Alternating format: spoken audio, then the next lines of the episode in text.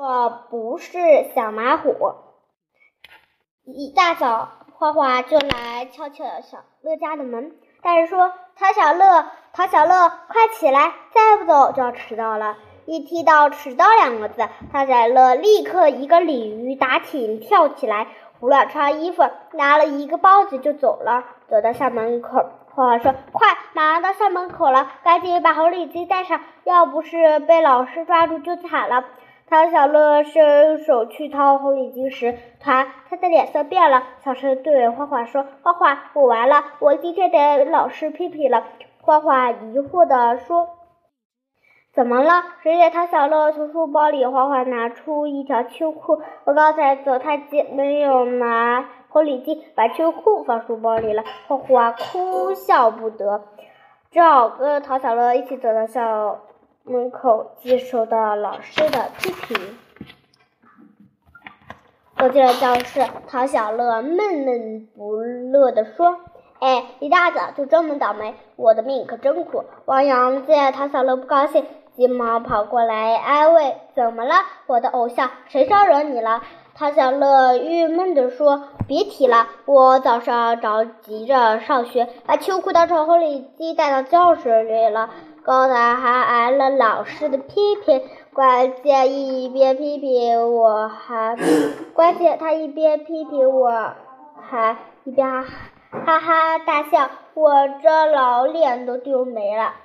王阳急忙安慰他：“没关系，偶像被批评又不会手坏肉。上次我也忘带了红领巾，瞧我带的是什么？”陶小乐疑惑地说：“是什么？”王阳笑着说：“我把袜袜子带过来了。”陶小乐无奈地说：“你给我讲了一个有味道的笑话。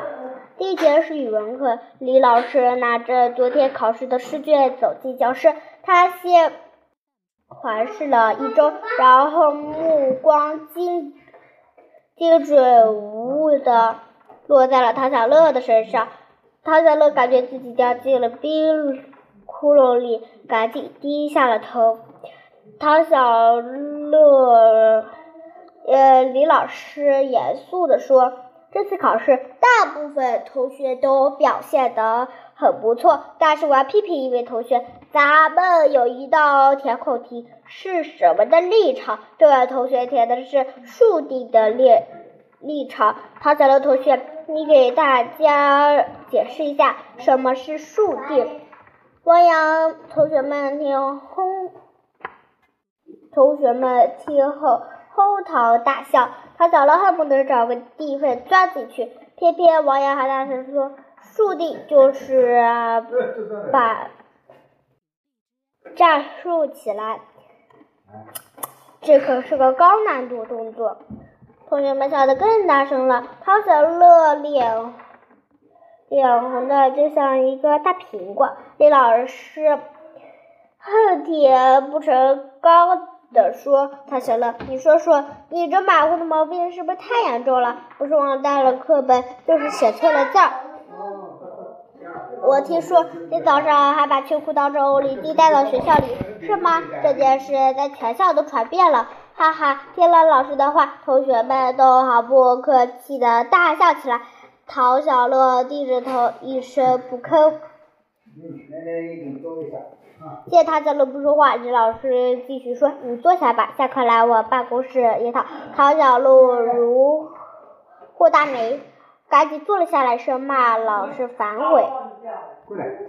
下课了，陶小乐低着头跟着李老师来到了办公室。其他老师看到陶小乐，都忍不住笑了起来，他让陶小乐感到非常尴尬。李老师拿出陶小乐的试卷，指着上面的错题说：“唐小乐，你看这些题，明明都会做，就是因为他马虎而丢了分。你说冤枉不冤枉？”唐小乐气气的点了点头。李老师又说：“唐小乐，我想你也意识到了马虎感造成的许多不便。我希望你可以及时改正，不要总因为这个吃亏。”唐小乐点了点头。老师见他态度诚恳，就说。那你先回去吧，以后注意点。陶小乐回到教室里，就暗下决心，一定要改掉马虎的毛病。回家之后，他特意把秋裤挂在了床头，提醒自己不要再马虎。第二天到学校，李强来收作业，陶小乐拿出自己的作业就交本就交了上去。这时，他想起了那条秋裤，就把作业本又又要了回来，看了看，发现自己把语文作业本交到了数学那一摞里。李强见他又马虎，笑着说。唐小乐又开始马虎了。唐小乐红着脸说：“这次有很大的进步了，是我发现交错了作业。你放心，我以后一定改正。”为了彻底改掉马虎的毛病，唐小乐有下决心，发现花花和王发动。